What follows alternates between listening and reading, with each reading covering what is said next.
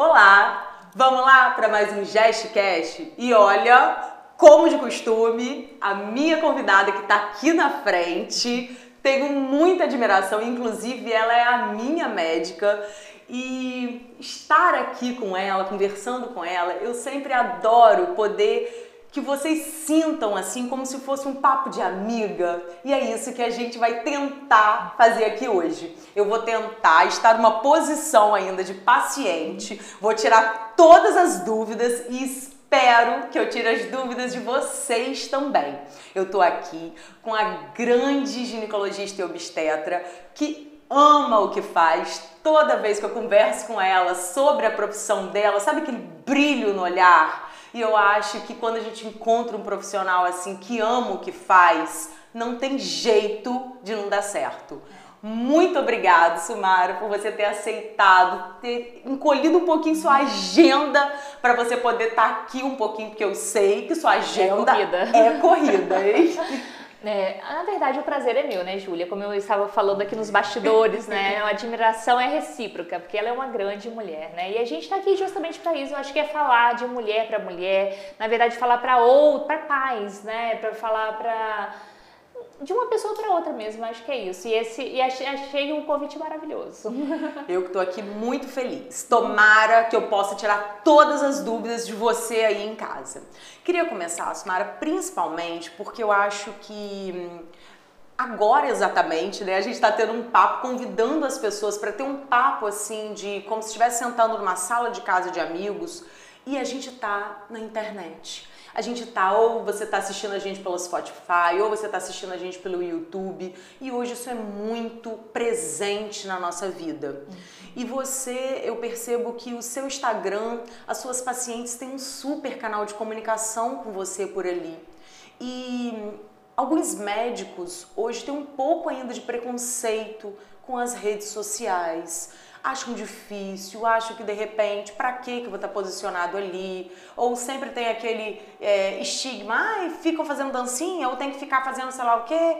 E eu acho que você se posiciona super bem nas suas redes sociais, com um perfil muito informativo, né?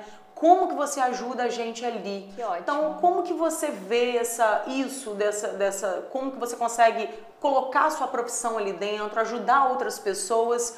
E como você vê isso hoje para os médicos, né? Hoje é essencial, né, Júlia? Não existe mais a gente não ter rede social, né? Então, hoje eu costumo dizer assim que todo médico, ele, principalmente o que trabalha com ambulatório, né, com consultório, ele precisa estar nas redes sociais, porque você, quando você vai procurar um médico, um profissional, alguém, né, sobre qualquer assunto, o que, que você faz?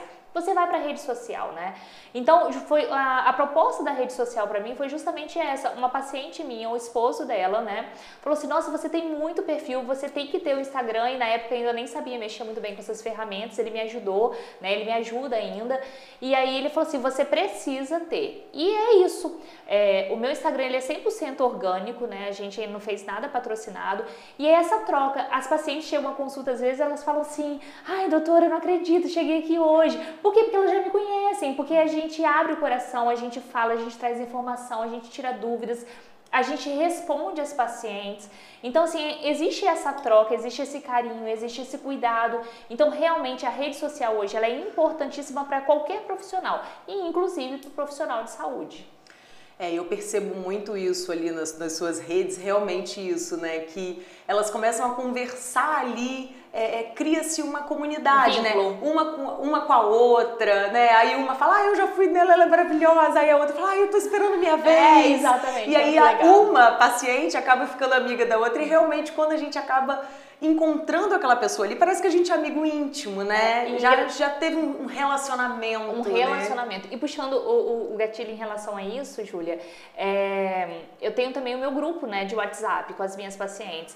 Então, nesse grupo, ela tem mais de 100 pacientes, né? Que a gente já faz esse grupo há mais de ano, né? Então, tem várias pacientes, elas trocam e às vezes elas nunca se viram. Então, assim, são amigas e trocam informações, às vezes cuidado com o filho, ou às vezes dúvidas sobre pediatra, às vezes dúvidas sobre vacina, sobre medicação. Então, assim, elas me perguntam, então a gente está sempre em troca. Então, hoje em dia é impossível, você não consegue solucionar 100% dos problemas dentro do consultório. Uhum. Fica alguma outra dúvida que você vai tirar, às vezes no WhatsApp, às vezes no Instagram, às vezes direct, às vezes pacientes mandam mensagem pra gente também de carinho, de gratidão, falando, olha como você foi importante importante, como suas palavras foram necessárias naquele momento. E às vezes a gente não tem nem noção, né? nem dimensão do, do quanto a gente alcança as pessoas, o tanto que a gente toca as pessoas através das redes sociais, né? Então é assim. Escutando assim. você falar isso, né, dessa sua felicidade e em realmente escutar esse agradecimento, porque você se doa muito, muito para sua muito, profissão. Julia, muito. E isso dou. é tão assim é, visível em você. Então, além né, de ginecologista, ela é uma obstetra maravilhosa e que ama todos os nenéns que são dela, né? Ela fala assim, são os meus, meus nenéns. Não, e é tão engraçado que é, o ano passado elas fizeram uma homenagem para mim no dia do meu aniversário. Sabe o que elas fizeram? Elas juntaram todas as mamães de um ano inteiro, fizeram uma foto com todos os bebês com a carinha de todos. Gente, aquilo pra mim é um troféu, aquilo pra mim eu olho para aquilo e falo assim, gente, meus bebês, eu amo literalmente, sabe, Júlia? E acho que é isso, essa troca com o paciente, essa questão de você estar tá sempre atento, né? É, sempre pronto para ajudar, para auxiliar. Eu acho que é isso que, que, o paciente busca hoje, né? Eu acho que todos nós queremos nos sentir o quê? Acolhidos, é, bem tratados, com competência, com atualização, mas também com humanização, com carinho, né? E eu acho que a gente consegue isso também através do consultório e a rede, é, no geral, né? Ela vem para complementar isso daí. A rede social ajuda muito. Eu acho que isso é que precisa de estar muito claro quando a pessoa, ou quando ela tem um preconceito, ou quando ela não sabe entro na rede social ou não. Eu acho que a primeira coisa, antes da gente decidir se a gente vai entrar numa rede social ou não com o nosso trabalho, é pensar o porquê. porquê. E eu acho que o seu porquê é muito claro. Né? Então, é, antes às vezes das pessoas, eu acho que a rede social é para todo mundo? Não. Eu acho que a rede social é para quem quer tá ali.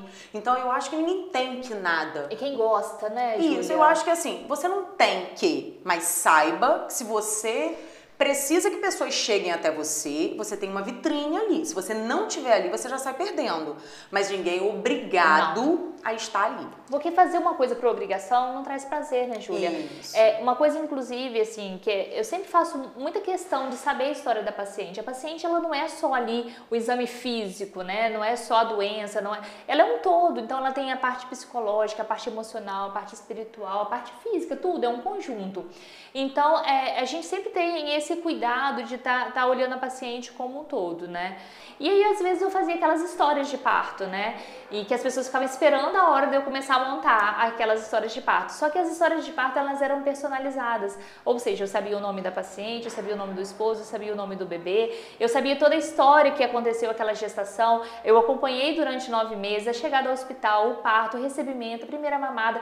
Então, aquilo ali, cada palavra que eu escolhia para estar falando com elas, gerava um tempo, né? E às vezes eu levava três horas fazendo uma história, quatro horas fazendo uma história de parto. E aí às vezes a gente conseguia fazer para uma, às vezes não conseguia fazer para outra, e eu comecei a ficar angustiada, porque assim, aqui não tinha sua história contada, e apesar dela ter sido vivida intensamente, porque eu vivo cada gestação, eu gesto junto com cada paciente, às vezes falava assim, poxa, mas a fulana, fulana e aí, eu, às vezes, eu dava uma pausa, assim, mas eu sinto falta, sabe, Júlia? Outro dia eu fiz uma mensagem no meu grupo, falei assim, meninas, olha, eu estou um pouquinho em falta nas redes sociais, mas é por causa de tempo mesmo, não existe, né, a paciente mais querida ou menos querida, todas vocês são especiais. E às vezes a rede social, ela demanda da gente um tempo muito grande, porque a gente não consegue o tempo todo fazer tudo para todo mundo.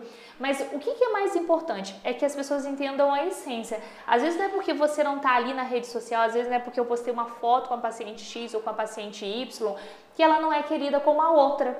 É, é às vezes mesmo o tempo essa naquele comparação. Você é, tem essa isso sensação. Me dá, isso me dá uma isso. angústia. E às vezes eu paro de fazer porque eu não quero que magoar ninguém. se sinta. Exatamente, Júlia. Eu assim, eu vou dizer como que funciona para mim gerar conteúdo. Então, eu também tenho um dia muito corrido mas eu vivo, é, eu coloco ali exatamente o que eu estou vivendo. E aí é fácil, é rápido, Normalmente, né, eu acabo sempre eu quando eu faço alguma atividade física, tendo um tempo, eu escuto alguma coisa. E aí se eu faço alguma reflexão sobre aquilo, nossa, que legal. Aí eu vou lá, aquilo já é um conteúdo, porque eu acho que acaba sendo uma troca. Então, assim, enquanto eu explico, eu tô aprendendo mais e tô podendo dividir um pouquinho com as pessoas que não tiveram oportunidade de escutar aquilo que eu escutei. E aí no final do dia também, a gente tem mil mil coisas que a gente acaba resolvendo nas clínicas. Então, às vezes, chega no final do dia, alguma coisa que eu passei, algum problema que eu tive que resolver, eu acabo fazendo um conteúdozinho rápido no final do dia falando de alguma dificuldade, se eu tive alguma dificuldade com a equipe, se eu...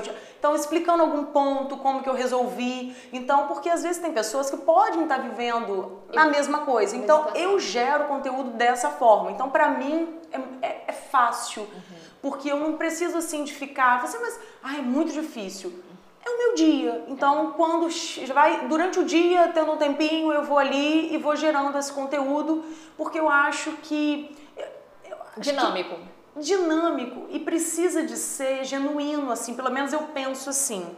Então, eu sempre penso que eu posso estar ajudando outra pessoa, sabe?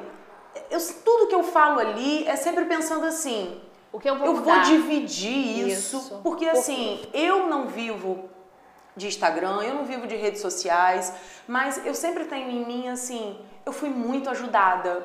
Então, eu tive muitas oportunidades. Muitas pessoas sentaram do meu lado, pegaram a minha mão e me ensinaram a fazer as coisas. Mas tem gente que não tem isso.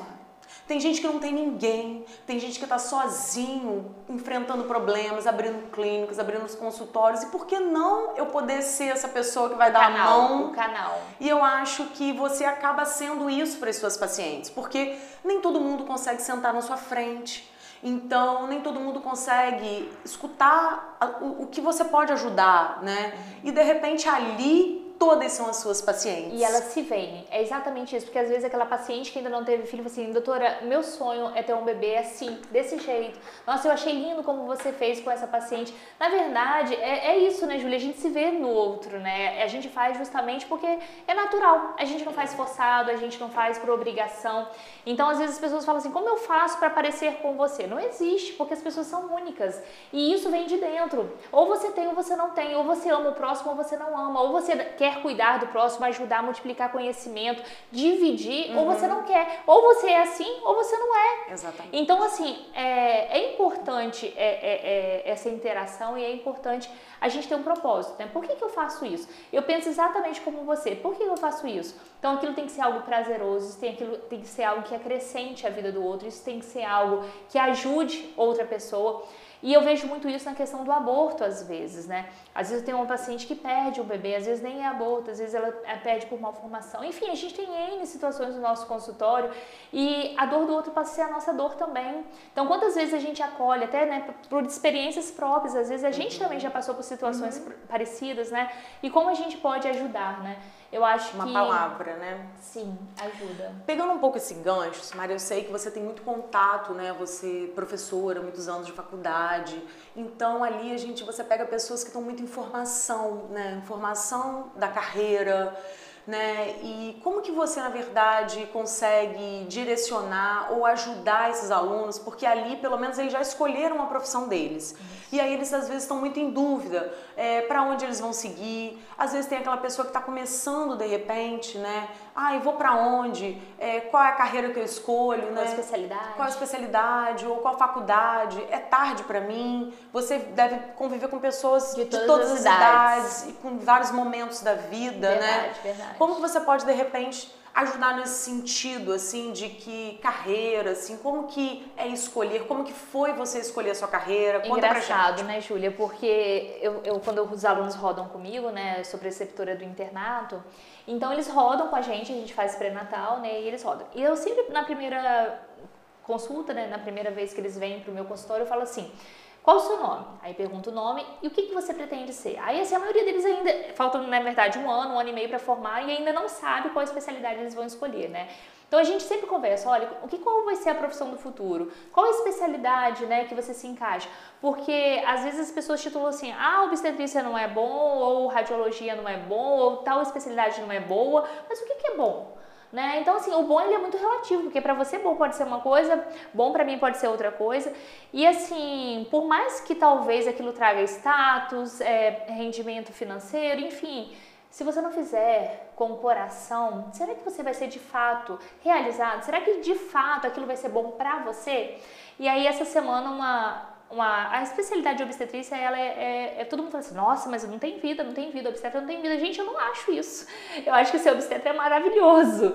Então, assim, eu não tenho esse problema. Eu não sei se é porque eu amo o que eu faço e aquilo para mim é, é, é, gera tanta vida. Prazeroso. E né? tanto prazer que eu não consigo ver obstetrícia como algo ruim. Mas a gente sabe que realmente existe é, toda uma demanda, todo um risco, toda uma dificuldade. A gente sabe disso, né? A gente lida com a vida e com a morte muito próximo o tempo todo. E pra gente, a gente quer entregar mamãe e bebê bem ao final de todo o processo. E às vezes a gente tem paciente com pré-eclâmpsia, paciente com diabetes, paciente com anemia falciforme, paciente com hipotiroidismo, enfim, o N é muito grande os riscos também são muito grandes. E aí uma aluna falou assim, eu quero fazer obstetrícia, eu não me vejo fazendo outra coisa. Eu falei, se você não se vê fazendo outra coisa, faça. Você já achou? Faça a obstetrícia, uhum. porque você vai ser realizada. E posso te falar uma coisa? Tudo aquilo que você faz com coração, com dedicação, com vontade, com estudo, você Dá fica certo. bom, você vai ter espaço no mercado e você vai dar certo. É verdade. Escutando você falar isso também, eu acho que também reflete um pouco muito na minha história, né? Porque é, hoje eu adoro falar para todas as pessoas, né? Todo mundo que me pergunta, Júlia, qual é a sua profissão? Eu amo falar que eu sou fisioterapeuta porque foi a decisão mais acertada que eu tive quando eu fiz minha faculdade. Ah, nem me lembro, acho que 18 anos atrás. Ai, meu Deus, tô ficando velha. 18 anos atrás. E hoje, né, às vezes as pessoas perguntam, falam assim: ai, mas fisioterapia pra gente acaba sendo gente mal sucedida. Eu falo assim: gente, não, eu não sou mal sucedida. Como assim? As pessoas que trabalham comigo não são mal sucedidas. Então, eu acho que é, é você entender onde você quer estar tá, e eu acho que mais importante do que o retorno financeiro, porque o retorno financeiro vem quando você é bom no que você no que faz. Perfeito, então, se você Julia. gosta, Perfeito. vai vir. Isso. Ponto final. Se dedique. Eu só acho que, por exemplo, em determinado momento da minha carreira, por exemplo, isso que você está falando em relação a ah, é uma vida diferente, eu comecei na fisioterapia desportiva e eu viajava muito. E aí chegou um determinado momento, eu chegava em casa, eu só trocava de mala e viajava, viajava, porque eu tinha que viajar junto com o time, não parava. E aí eu comecei a entender que não era aquilo que eu queria para minha Exatamente. vida pessoal. Então eu falava assim, gente, eu quero ter um filho, eu quero me casar, eu quero ter família. Então como que eu vou viver nômade assim cada hora num lugar? Não começou a encaixar. Eu acho que a gente precisa de primeiro ver o que a gente gosta e ver o que a gente não gosta. Então assim, será que o jeito que eu vou levar minha vida é de acordo com o que me faz bem? Feliz. Feliz. Então, assim, de repente, uma pessoa que é obstetra, que ama viajar, será que vai combinar? Uma pessoa que ama viajar. Não sei se vai dar tão certo. Então, a gente primeiro precisa de entender qual é o nosso estilo de vida, o que a gente se vê lá na frente. Será que isso combina com essa carreira? Porque a vida das pessoas né, não é só a carreira ela precisa de ser feliz em várias partes da vida.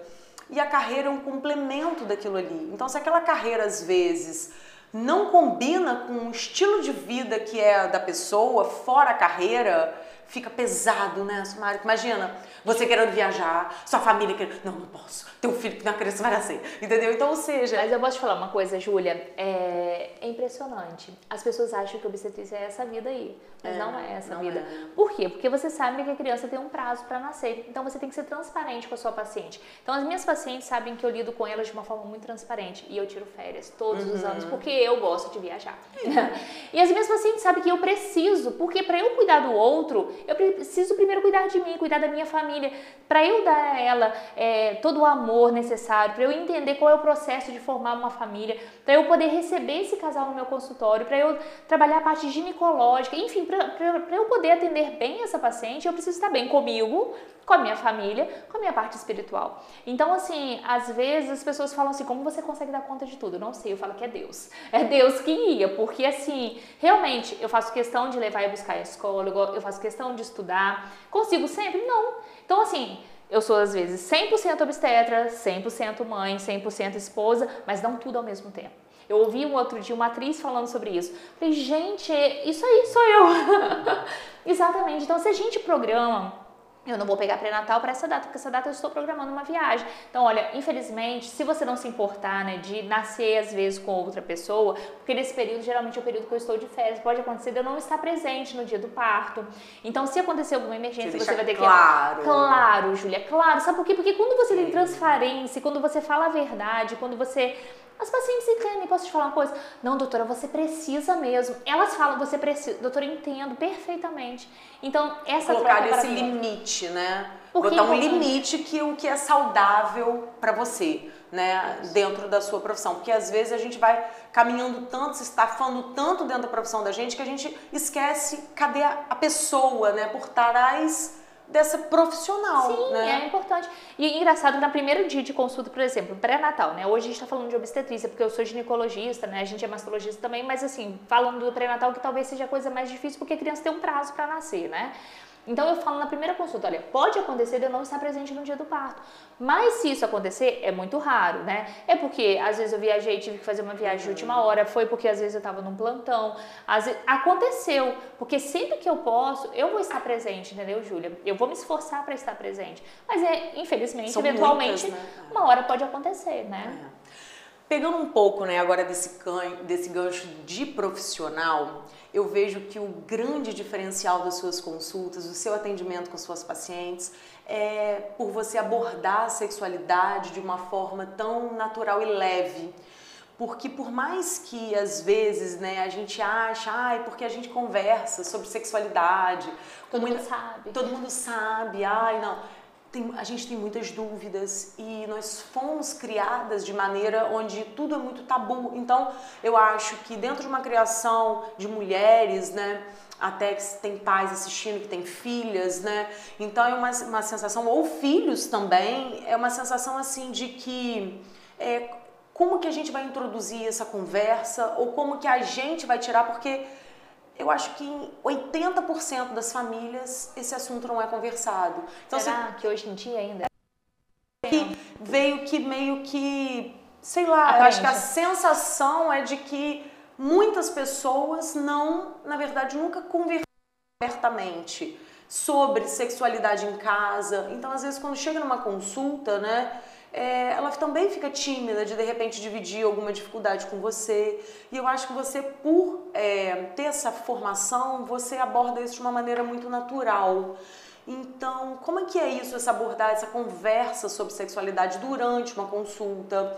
Ou em relação a alguma dica que você possa dar para nós que somos, eu tenho um filho de 12 anos, outro de 9, um menino, como colocar isso em casa, como falar sobre sexualidade, né? Quando, como, como falar com parceiro, como que a gente coloca essa, essa, esse assunto sexualidade dentro da nossa casa, né? De uma maneira assim leve, Júlia, a gente tem que falar sobre sexo com as crianças e os adolescentes. Eu acho que talvez criança nem tanto, talvez trazer alguns conceitos. A gente nunca fala mais do que eles perguntam, né? Mas a, a sexualidade ela é algo natural do ser humano. Vai chegar um momento da puberdade em que os hormônios vão gritar, né? E aí vem o estímulo musical, às vezes vem o estímulo visual, uma novela, um filme. Infelizmente ou felizmente, enfim, não sei, é, a, a, o mundo, o, né? Tá tudo muito, muito fácil, o acesso à informação tá muito fácil, né? Se você escreve sexo no, no Instagram, é, ou se você escreve sexo no, no YouTube, no Google, em qualquer lugar vai aparecer uhum. cenas ali, não, não, tem, não tem algo que proíba. Então você vai esperar esse tipo de informação, informação. ou você vai dar a informação que você quer, quer. para o seu filho. Então, assim, não existe não falar sobre sexualidade. Eu trabalhei 10 anos né, no centro da criança e do adolescente, ou seja, eu era ginecologista que atendia criança e adolescente. Tanto que muitas dessas adolescentes hoje são minhas pacientes. Elas vêm até mim, elas me procuram nas redes sociais, doutora, eu fui sua paciente do centro da criança e adolescente. E assim é muito bom quando eu as vejo, vejo que elas absorveram aquilo que a gente conversou, né? Porque a gente fala sobre sexualidade. E a gente tem que conversar com os nossos filhos sobre isso também. Então, falar: olha, existe uma idade, se você tiver sexo antes da hora, antes do momento oportuno, pode acontecer gravidez, gravidez não é legal, pode acontecer doença sexualmente transmissível. Então, a gente tem que sim alertar as crianças, os adolescentes, né? A gente fala criança, né? A gente uhum. tem esse, esse hábito de achar que mais novos são. Não, os adolescentes, né? Principalmente que já entraram na puberdade, e esse assunto tem que ser abordado sim nas consultas. Mas não é só para adolescente não, sabe, Júlia? A gente tem um outro público também que precisa muito conversar sobre sexo, que é o público na, das mulheres na menopausa, né? Ou entrando em perimenopausa, menopausa. Por quê? Porque existe um ressecamento vaginal, existe uma diminuição da libido após a menopausa. Então, o desejo, às vezes o corpo, às vezes a obesidade, algumas doenças crônicas. Então, tudo isso vai diminuindo toda aquela dinâmica de sexo, de, de parceiro. Às vezes o parceiro quer muito, ela quer pouco. Às vezes ela quer muito, o parceiro quer pouco. Então, a gente tem todas essas, essas questões, questões né? que precisam ser tratadas, faladas. Às vezes, uma reposição hormonal no momento adequado para a gente fazer para esses pacientes também vai ajudar. Então, assim, sexualidade é algo que todo ginecologista tem que tratar. E a gente não pode ter vergonha de falar isso, tá? Às vezes você pode ter vergonha de falar isso com a sua mãe, com a sua amiga, com a sua filha, com a sua sobrinha, mas com um ginecologista não pode ter vergonha. Porque a gente só trabalha com isso, a gente fala com isso, a gente é o profissional que lida com isso, né? Então não pode ter vergonha e é importante sim que você traga sua filha adolescente para a gente conversar. Se você não consegue né, falar diretamente com ela, traga para a gente falar sobre isso, né? Às vezes o filho também, por que não? Por que, que a gente acha que é só mulheres, né? Então é, conversar. Olha, você você sabia o que, que eu estava dividindo com você, né? Como que foi para mim, né? Essa experiência como mãe. E assim foi natural. E eu acho que tem que ser natural. Para quê? Para não criar nem o hiperestímulo uhum. e também nem a curiosidade que também pode levar para caminhos, né? De procurar coisas indevidas, indevidas né? exatamente. E, e, aí, então, de maneira prática, Sumar, tipo, é, deve ter um monte de pais que estão assistindo a gente. Uhum. E aí, você consegue mais ou menos, eu não, não sei se é uma coisa que é muito particular ou de. Você conseguiria dar uma dica assim, olha, com quantos anos a gente precisa de conversar, começar a conversar, ou a gente espera que a criança venha até a gente, ou se ela for uma criança mais tímida nunca vier, tem algum, alguma dica prática para a gente começar a organizar essa vida se a pessoa não começou a falar sobre sexualidade ainda com seus filhos? Então, tudo depende, né, ô Júlia? Exatamente, cada pessoa é de um jeito, né? E cada pessoa ela vai abordar isso. Na escola isso vai chegar, né? Porque eles têm isso, no, o corpo humano, a questão dos hormônios, eles vão ter essa matéria, que é em torno do sétimo ano, oitavo ano, que é quando eles começam a abordar esse assunto em sala de 12, aula. 12, 13 anos, então. Exatamente. Então, é, só que as meninas, isso os meninos, né? Uhum. Que você uhum. falou do seu filho. Mas as meninas, elas podem entrar na, na, na, puberdade mais cedo que os meninos. E às vezes elas vão menstruar com 10 anos. A gente já considera normal isso, né? Então, uma menina de 10 anos, a partir do momento que ela menstrua, ela já pode gerar uma vida dentro de si. Então, toda a responsabilidade de uma orientação sexual, porque se ela tem relação sexual e ela engravida, ela tem 10 anos. Então, a gente vai esperar acontecer para a gente agir ou a gente vai trabalhar com a prevenção? Ou a gente vai achar que isso não acontece na nossa casa, né? Então a gente tem que conversar com essa menina assim. Começou a aparecer, existe uma ordem crono, é, cronológica das coisas acontecerem. Primeiro, geralmente, aparece é, a, os seios, né, que a gente chama de uhum. telarca. Depois ocorre, então, a pubarca. O estirão, às vezes, acontece antes ou depois, né, pode ser antes da pubarca ou após a pubarca. E, então, a menarca, que é a primeira menstruação. Então, é, peitinho, pelinho, né, o estirão e a menstruação, primeira menstruação. Do aparecimento do seio até a primeira menstruação leva em torno de dois anos. Então, se você já olhou o corpo da menina e viu que está mudando, olha, ela já tem peitinho, ela já está com mais pelinho, traz pra gente conversar. E aí, se você perdeu essa oportunidade, ela menstrua, você traz ela pra gente conversar, porque a gente vai falar sobre higiene íntima também, não é só sobre sexualidade, é sobre uso de absorvente, é, corrimento, é sobre higiene, se você depila, se você corta, como que funciona. Então tem várias coisas que a gente vai abordar nessa consulta e até também para ela entender que existe um médico que cuida dessa parte. Ela tem que entender que existe um médico que ela pode conversar sobre essas coisas. Às vezes eu falo com a paciente, ela vem com a mãe, eu falo, olha, se você achar que é necessário, tudo isso que a gente conversou aqui, você fala assim, mamãe, eu preciso ir lá na, na tia Sumara, lá na doutora Sumara de novo. E a gente vai conversar, porque eu, eu, eu quero que a gente tenha uma conversa aberta. Eu não quero que você inicie sua vida sexual agora, eu não quero, né? Nada disso. Mas se você decidir, isso é uma decisão sua. Eu prefiro que você faça de uma forma correta. Uso de anticoncepcional, preservativo, enfim. E se chegar nessa hora, eu sou mãe de menino, né? Mas eu já imaginei a cena. Chega na hora e falar assim, mãe, a consulta é minha, você não pode entrar. A mãe vai fazer como? Vai ficar do lado de fora? Então, o que, que acontece, né? É, o ideal é que a consulta de um adolescente seja sempre, sempre junto. Mas junto o adolescente, a partir do momento que ele é. pode decidir sobre você, sobre ele, né, sobre algumas questões que não tem um risco para ele, ele pode entrar sozinho, tá? Entendi. E às vezes eu prefiro, sabe, Júlia? Às vezes, na hora, a mãe fica na, na antessala, né? E na hora que Doida eu vou... pra entrar. Não, fica na antessala. Às vezes fica na, naquela sala ali da mesa, do atendimento, e na hora da, da consulta ginecológica, da mesa ginecológica, uhum. às vezes eu vou baixinho e falo assim, é virgem mesmo? Uhum.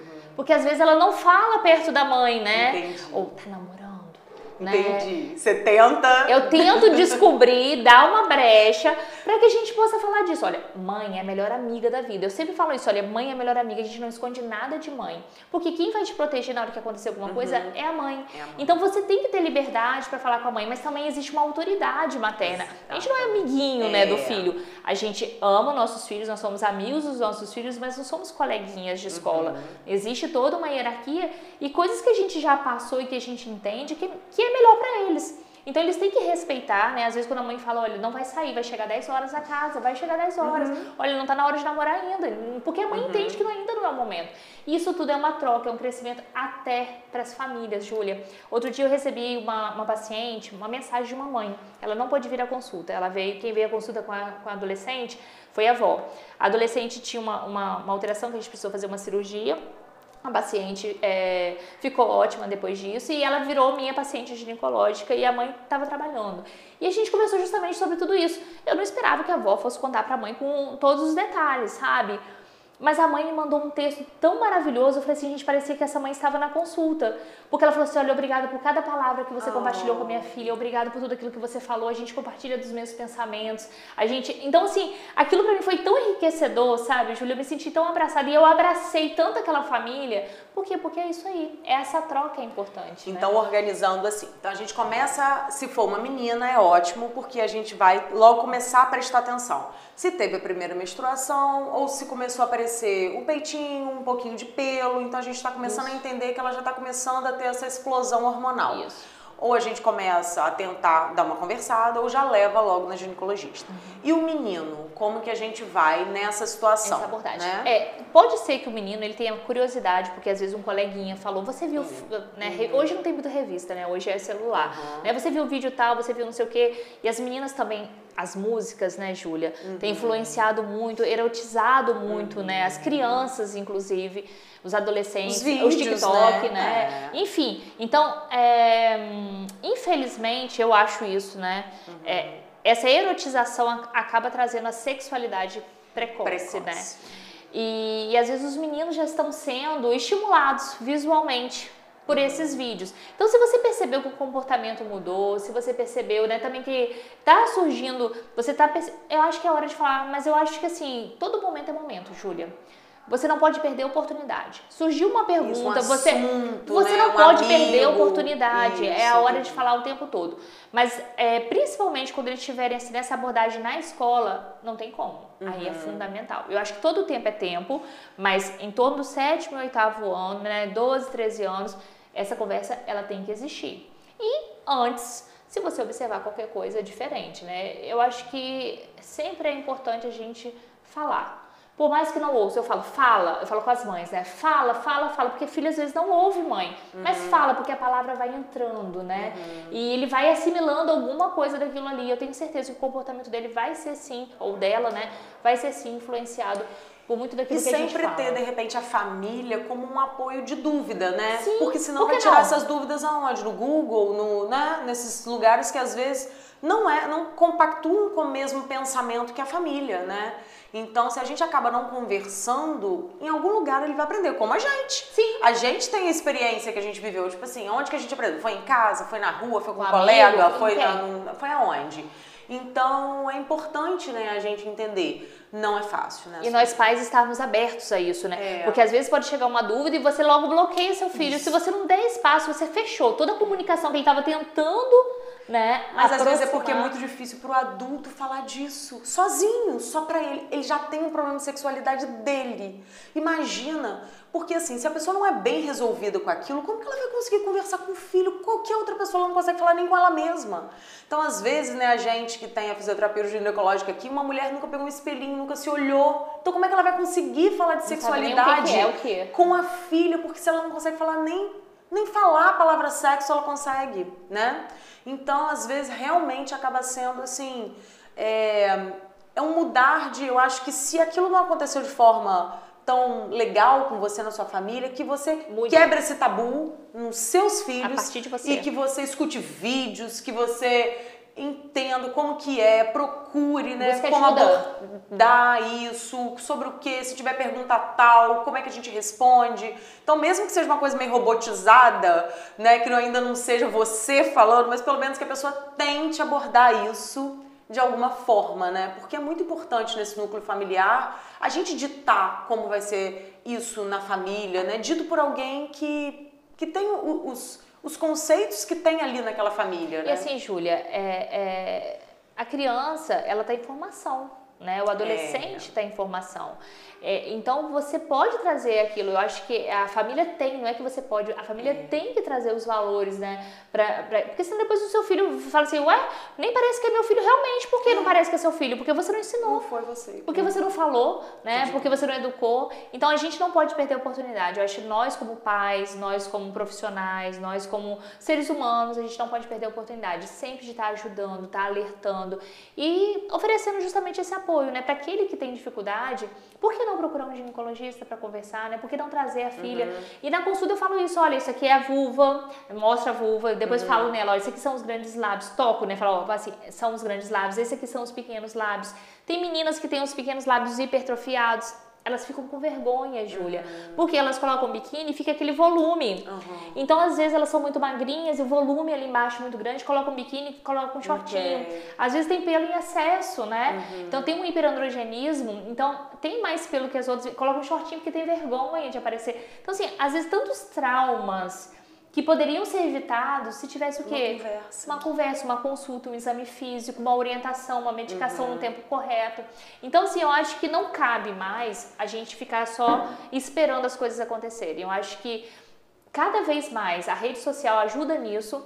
É, informação e a gente também, né, dá o primeiro passo de ir atrás daquele profissional, daquela pessoa para ajudar. Isso é muito legal. E aí, tô escutando tudo isso, né? Uma mãe de dois meninos. Aí eu tô pensando aqui, né? Como que a mulher tem papéis numa vida, né? Porque a gente se divide exatamente isso que você falou antes, né? Que a gente se divide e isso foi libertador para mim quando eu descobri isso, né? Porque às vezes a gente quer ser a melhor em tudo. A gente quer ser a melhor mãe, a gente quer ser a pessoa que vai falar sobre sexualidade da melhor forma. A gente acha que a gente não precisa de ajudar, mas deixa eu aprender aqui, para que eu vou levar no ginecologista? Eu mesmo posso falar. Então a gente quer ser o melhor, se colocar no melhor papel em tudo então, na nossa vida. Todo mas não é possível, a gente não consegue. E depois que a gente descobre que a gente não é maravilhosa em tudo, gente, é libertador. Quando alguém chega para mim e fala assim, mas você não é uma excelente dona de casa, eu falei, não sou. No caso, eu não sou. Não sou. Meu irmão, né, gente? Meu irmão é Olha, mas eu sou uma excelente médica. Dona de casa. É, não, é. No caso, esse papel eu tô conseguindo, então tá tudo bem.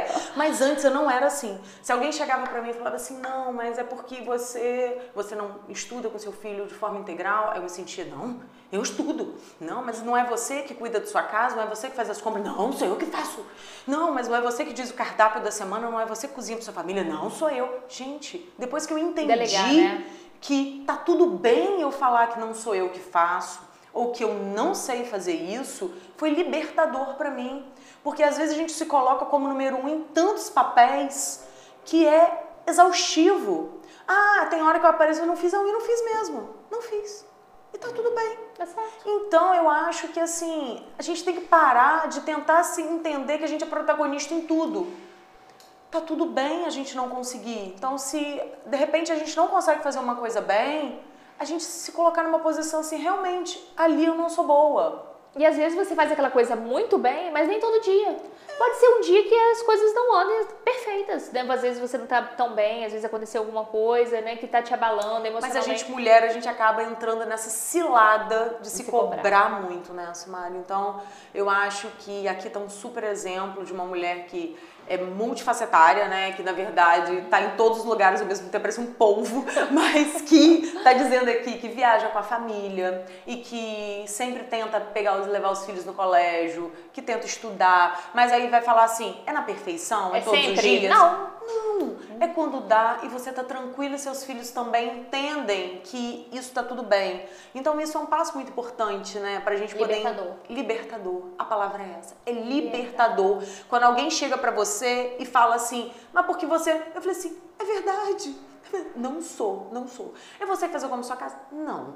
É você que faz sei lá o que, aonde? Não. E aí a pessoa pega e entende, porque às vezes ela acha que a gente, nós somos super heroínas, que a gente é maravilhosa em tudo, mas não somos, né? E é muito bom que a pessoa olhe pra gente também dessa forma, né? E que a gente se coloque para o outro dessa forma, porque eu me via muito querendo passar que eu dava conta em tudo, sabe? Que eu queria ser a melhor esposa, que eu queria ser a melhor mãe, que eu queria ser a melhor profissional, mas não dá, né? Então eu sou a melhor mãe dentro do que é possível para mim, eu sou a melhor profissional dentro do que é possível e assim a gente vai indo desconstruindo, né? Eu acho que isso é muito tranquiliza muito a gente, né, nessa posição multifacetária. E traz satisfação, né, Júlia? Porque eu acho que é isso, quando as coisas elas são impostas, não traz satisfação, não traz felicidade, né? Não traz também é, veracidade uhum. naquilo, né? Por quê?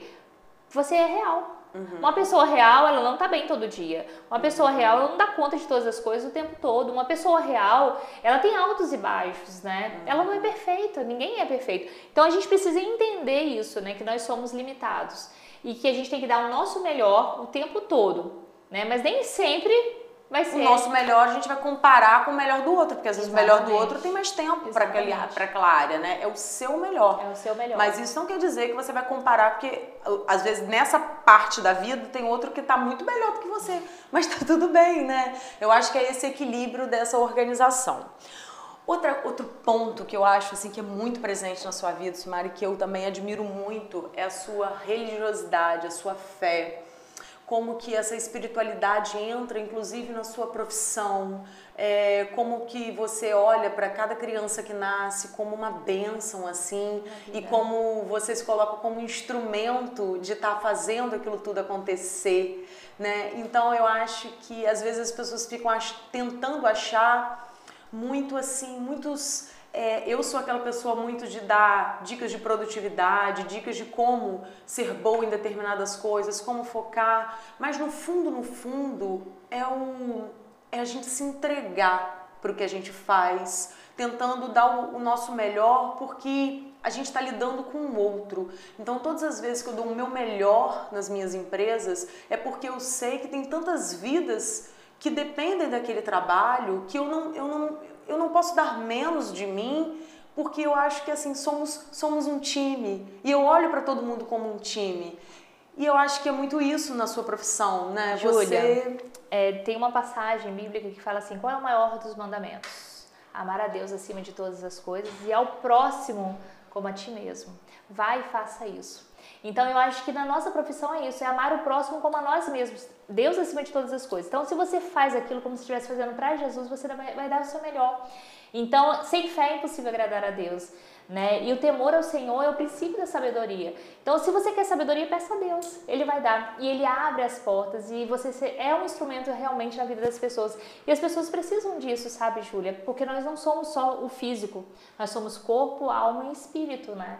Então é importante que a gente esteja sintonizado e na dor do outro, né? Muitas das vezes a gente não se coloca no lugar do outro. Então quando a gente ama o próximo como a nós mesmos, a gente sente a dor, a gente sente a alegria, a gente sente o prazer, a gente quer ajudar, a gente quer fazer o melhor, a gente quer que aquilo dê certo. Então dá certo. Dá certo. então, às vezes, assim, lógico que é, precisa se dedicar muito, mas é, precisa de ter um, um, propósito. E às vezes as pessoas se perguntam muito assim: ah, às vezes eu não consigo andar muito porque eu não sei o meu propósito. E realmente entender assim. Ai, você falar, Júlia, qual é o seu propósito? Porque hoje está muito na moda, né? As uhum. pessoas perguntarem assim sobre esse propósito de vida. E às vezes as pessoas se paralisam muito por não saber o seu propósito. Então eu não sei qual é o meu propósito, eu não sei para onde eu vou, eu não sei qual passo dar, porque esse tal do propósito paralisa. E eu costumo dizer assim que eu não sei bem qual é o meu propósito, mas eu vivo cada dia. Então, dentro daquele dia, o que, que eu posso fazer de melhor para mim e pelas pessoas que estão em volta de mim? Então, esse é o meu propósito de hoje. Na verdade, os planos de Deus são maiores do que os seus, e os pensamentos uhum. dele muito maiores do que os nossos. Então, na verdade, o futuro pertence a quem? A Deus. A gente vive o presente, né, Júlia? É o hoje. Eu acho que é isso que a gente tem que aprender, né? Viver o hoje, dia após dia, dando o nosso melhor, fazendo o nosso melhor, cumprindo o nosso propósito diário. E isso traz muita prosperidade. E alegria, financeira. Tudo. Então, às vezes, as pessoas pegam e falam assim: é, mas eu não sei, é, é, um, é um giro, né? Que quando a gente tem boas intenções, a vida da gente prospera. E prospera também financeiramente. Tudo. Porque eu acho que às vezes as pessoas também têm um pouco de, ah, mas se a gente vai ajudar o outro, as coisas fluem e, na verdade, financeiramente também dão certo, né? Porque é muito importante também, porque eu acho que é um reconhecimento da nossa profissão. Volta. É um reconhecimento de tudo que a gente faz. É muito bom a gente ser remunerada financeiramente pelo que a gente pelo que a gente produz, né? Porque parece que dá credibilidade ao que a gente está fazendo. Verdade. Então, é quando a gente tem essa isso, esse desejo de fazer o nosso melhor, as coisas vão fluindo. E eu vejo muito isso em você. Então, às vezes as pessoas falam assim, mas que, às vezes a gente fica tentando entender o que, que o outro faz exatamente, porque a gente quer modelar. É. Então, de repente, outros profissionais que são exatamente como você, falam assim, mas por que que Sumara vai tão bem, tem essa agenda lotada, assim, para o que, que ela faz de tão diferente? Humana você é humana. E aí essa é a sua diferença, né? Então quando a gente realmente faz a nossa profissão sendo humano, o outro sente e devolve para você. Devolve, Júlia. Né? E assim é impressionante. Às vezes as crianças falam: "Mamãe, você chega com presente a casa quase todos é. os dias". Júlia, eu ganho presente. Essa semana a gente fez uma cirurgia numa senhora de 74 anos, Ana Tereza, linda. Uhum. então, e aí ela fez uma almofada para mim. Uhum. Gente, a almofada lindíssima. Falei: "Dona Tereza, muito obrigada, não precisava". Ela: "Doutora, você mudou a minha vida". E a gente só fez o nosso trabalho, né, Júlia? É. Muito bonito isso. Eu acho que é um super caminho para você às vezes que está aí sem saber para onde ir. Então eu recebo muitas perguntas assim no meu Instagram por eu falar um pouco de gestão, sobre carreira, né? Ah, eu não consigo caminhar, eu não sei qual é o meu propósito, eu não sei onde eu vou bem. Primeiro, assim, entenda o que, que você faz bem e se dedica, assim, sabe, dando o seu melhor.